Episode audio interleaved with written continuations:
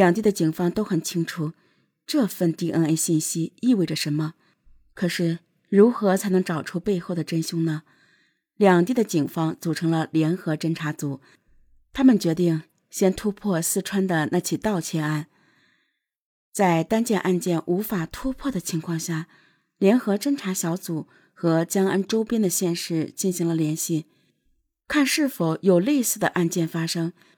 结果发现，近半年多来，江安周边的县市连续发生过多起类似的案件，其中两起还拍到了盗窃者的影像。在一三年二月五日的一起盗窃案中，监控显示，当晚的两点十五分，有人在外面撬门。两分多钟后，门就被拆开了，两个蒙面男子进来，他们将走廊上的监控探头给拧了过去。一个多小时后，两名男子抱着东西下楼来，离开前，两名盗窃者又将这家单位的大门给装上。这家单位保险柜内一万多元现金被盗走。在另外的一起盗窃案中。凌晨两点零二分，两名蒙面男子进入这家单位的办公室，在确认办公室无人后，两人开始撬保险柜。撬了一会儿，两人发现了监控，又将监控探头拧到了一边。这次保险柜里的两万多元现金被盗。通过图像分析，这两段监控视频中的两个盗窃者为同一伙人。通过一段时间的调查，联合侦查组得知，其中一起盗窃案中有一部手机被盗。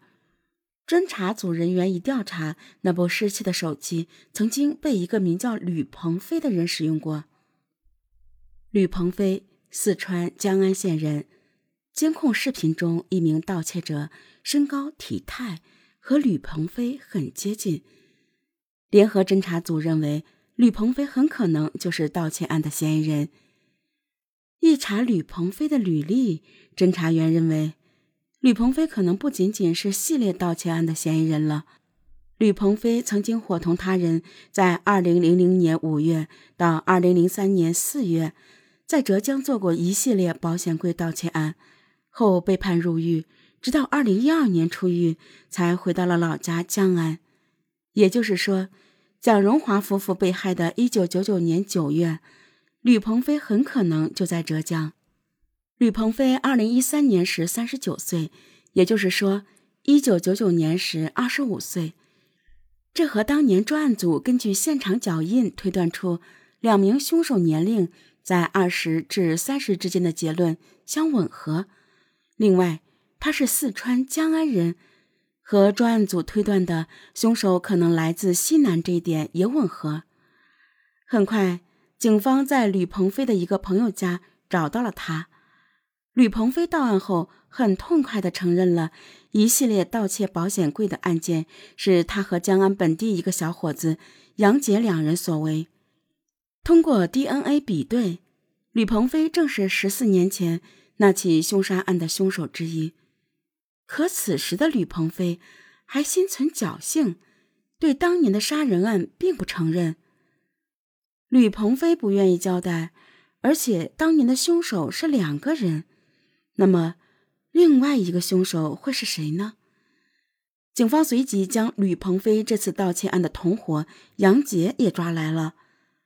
杨杰是一个九零后，十四年前他还不到十岁，显然他不是另外一个凶手。这个时候，侦查员注意到，吕鹏飞当年在浙江犯下的一系列盗窃保险柜的案件中，有一名同伙叫刘峰，他很可疑。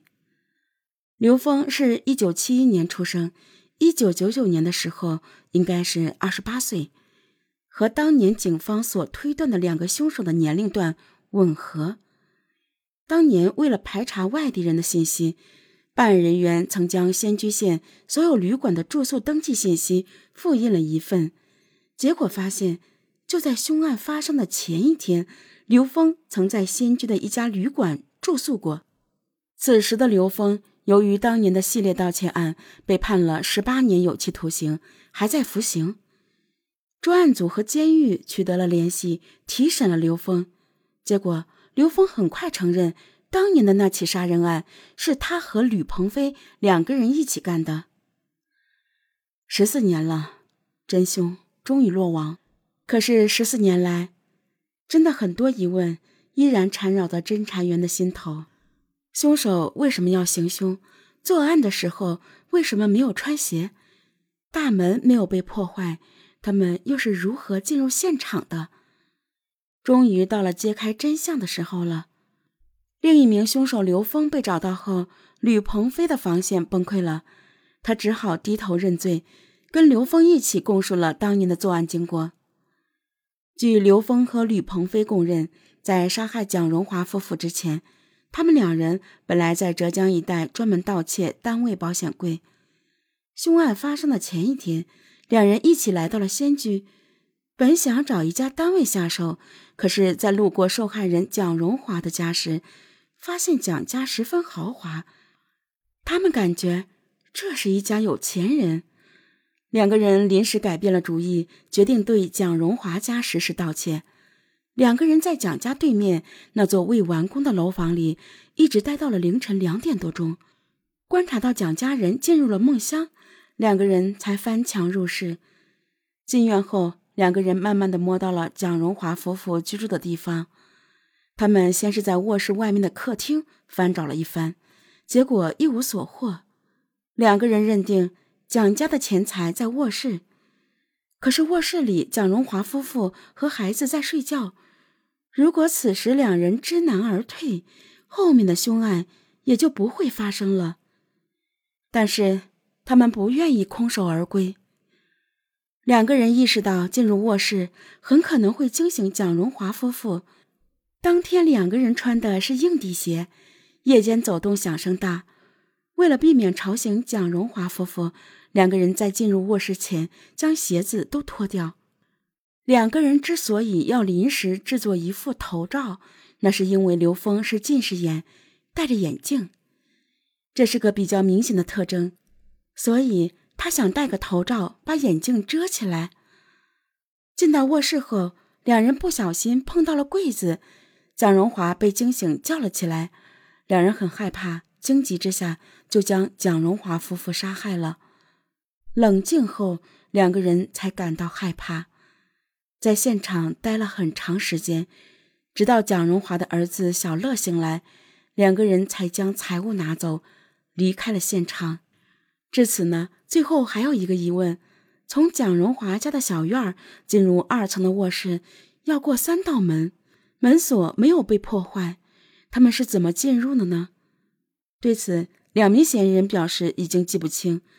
但案发的九月七日正是江南的秋老虎逞威的时候，侦查员分析可能是天气炎热，蒋荣华夫妇当晚没有关门。